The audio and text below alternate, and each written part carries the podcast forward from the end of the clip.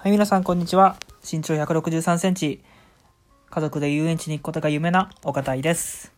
えーこのラジオでは、感情の薄い私岡田が、普段思ったこと、感じたことを話していくラジオになっています。えーそうですね、新年明けてから、ちょっとだいぶ、1週間ぐらいでね、ちょっと期間が空いちゃったんですが、今日からちょっとまたね、たくさん投稿を頑張っていきたいなと思います。そして今日は、えっと、人におごるのはそんなに幸福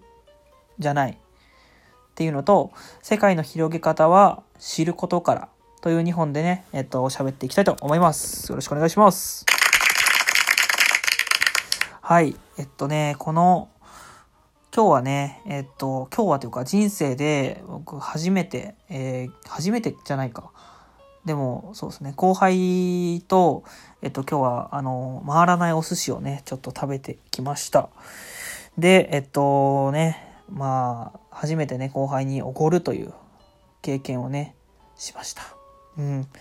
まあ、これも一つね、人生の経験としてまず良かったかなって思うんですけど、まあでもね、あの、初めに言った通り、人におごること自体はそんなに幸福じゃないんかなと、えー感じたのでね、ちょっと喋っていきたいかなと思いますけど、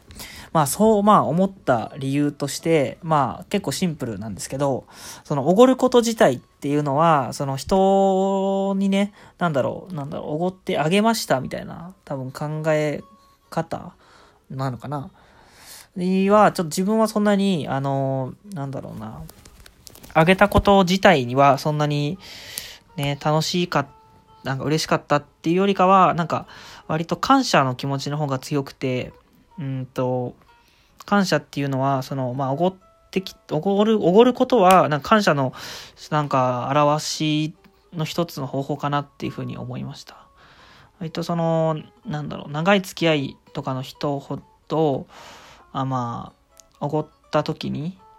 おごった時にというか、その感謝を感じてるから、ありがとうねっていう意味で、一緒の時間を過ごしてくれてありがとうございますっていう意味で、あの、おごるっていうのは、すごく、なんかありなんじゃないかなって思うんですけど、その、なんだろうな、おごってあげたんですよ今日っていう風に、おごったこと自体になんか、なんだろう、幸福感みたいのを抱く人っていうのは割となんか、あの、人の上に立つのが割と好きなタイプの人なのかなって思って、だこの人をおごる経験を知ってたからこそ、僕はなんか改めてそういう人の上に立つっていうよりかは、なんか、うん、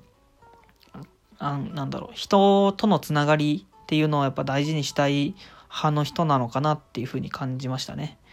人とのつながりを大事にしたくて、感謝の気持ちっていうのを、まあどういう形で表すかみたいなので、そのまあ一つの方法としてはおごるっていうのもありなのかなっていうふうに感じましたね。うん。はい。ってことで、僕にとっては、えー人におごるのはそんなに幸福じゃなかったっていう話がまず一つ目です。で、二つ目。世界の広げ方は知ることからという話なんですけど、このまあ世界の広げ方っていうのは、まあなんか、あのー視野の話なんですけど、視野というか、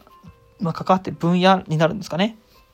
うん、まあ単純に、まあ、何かしら、あの、思い浮かべてくれたらいいんですけど、例えば、例えば、そのプロレス僕好きなんですけど、あの、プロレスをまだ好きじゃない人に、あの、プロレスってこうこうこういうところが良くて、今こういう選手が来てて、こういう技がかっこいいんだよ、みたいな風に言っても、なかなかね、あの、ピンと来なかったりするんですけど、まあ、ちょっと知ってるぐらいの人だとね、名前とか、選手の名前とか知ってる人だと、ああ、あれだよねっていうので、あの、興味をして示してくれて、あの、もっともっと話したくなるみたいなことがあるんですけど、その、まあ、少しでもね、やっぱ、その、いろん、まあ、どの分野に関しても、知識っていうのをちょっとだけでも入れておくと、あの、もっともっと知ってる人から情報をすごく引き出しるので、もっと知れる機会になるんじゃないかなって思います。なんか知ることが、あちょっと知ってることが、もっと知るきっかけになるっていうのが、あのー世界の広げ方として一つやっぱあるんじゃないかなって思います。なので、あのー僕まだ知らない分野としては、ギャンブルとか、あと、アートの分野、あとは服とかファッション系っていうのがあんまりどこが来てて何が流行っててっていうのはそこまで詳しくないので、うん。まあある程度、どの時期にどういうのが流行っててっていうのを、あの、ちょっとずつ調べ調べてというかまあ調べてそうですね。知っていけたらいいかなって思います。でその世界の広そしたらね多分知っている人がよりもっとね話したがってくれると思うのでうん。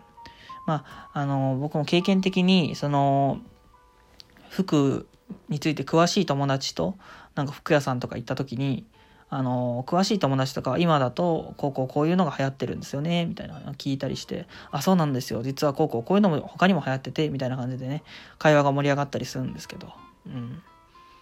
だから知ってるちょっと知ってて披露披露っていうかな、まあ、シェアすると相手のより深い考えみたいのをまあ引き出せるっていうのでね。これは単純にその自分の世界の広げ方みたいなだけじゃなくてその相手のあの単純に人間関係をうまく回していくためのコミュニケーションの一つの方法としても、あの相手の知ってる分野について、あ、それってこうですよね、みたいな感じで、あのちょっとね、知ってる情報を話すっていうのは、興味を示してくれてる、あのちょっと共感できる部分っていう話になるので、あのすごくいいんじゃないかなって思います。うん。だそういう意味で、え、もう今年の1年の目標の時に挙げたんですけど、やり、やって、やってきたことがない分野に関して12個以上ね、あの、やってみるっていうのでね、あの、そう知らないっていうことから、まあ、まずは軽くでも知っているっていう状態にしていけたらな、いいかなと思っています。はい。ということで、えー、今回は、二つね、えー、話をさせてもらいました。人におごるのはそんなに幸福じゃなかったよっていう話と、世界の広げ方は知ることからじゃないですかっていう話をさせてもらいました。で、えっと、まあ余談、ちょっと時間があるのでね、他のお話もしたいんですが、今日はね、すごく、あのー、風が強い日でした。うん。僕はあの原付で、あのー、普段移動したりしてるんですけど、今日はすごくね、飛ばされそうに、ね、なりました。うん。なんで、その飛ばされ、なんかね、そういう、なんだろうな。うん。これ飛ばされそうになりましたとかいう話もね、なんだろう。共感してくれる相手、シェアする相手がいるかいないかっていうのが、割となんか、あの、自分にとっての心の安定につながってくるなってなんか感じましたね。なんでその風の話からつなげたか微妙なんですけど、最近割とその、話す相手っていうのが自分の、なんかこういう話をするときはこの人みたいな、こういう話はこの人かなっていうので、あのそういうのがなんか当てはまる人がいればいるほど、なんかどんどんどんどん心の安定がなんか保たれていっていいんじゃないかなって思いました。うん。その自分自身の心を安定させるっていうよりかは、うんその人に頼ってあのきちんと弱みを見せれる相手っていうのをね、まあ、何人か作ってあのいけたらすごく、うんまあ、人間関係としてもすごくなんか良好な関係かなって思いますし助けて助け合えるみたいな、うん、そういうなんかなんだろうな。結局何が言いたかったかっていうとうん、なんで風の話からしたのか分かんないですけどその助け合える関係自分の弱みを見せれる関係っていうのがどんどんどんどん築いていけたらねいいかなって思います。っていうのと、まあ、とそっか。いろんな話ができる相手。この分話題はこの人この話題はこの人みたいなね。でいろんな分野の、えー、話せる人っていうのをどんどんどんどん増やしていけると、うん、前半の話でもあった世界の広げ方っていうのがねあの広がっていくんじゃないかなと思います。ということでちょっとね、すいません。後半だいぶまとまりのない話になっちゃったんですけど、えー、はい。今日はこんぐらいにしたいと思います。それでは、えー、また次回の更新をお楽しみに。さようなら。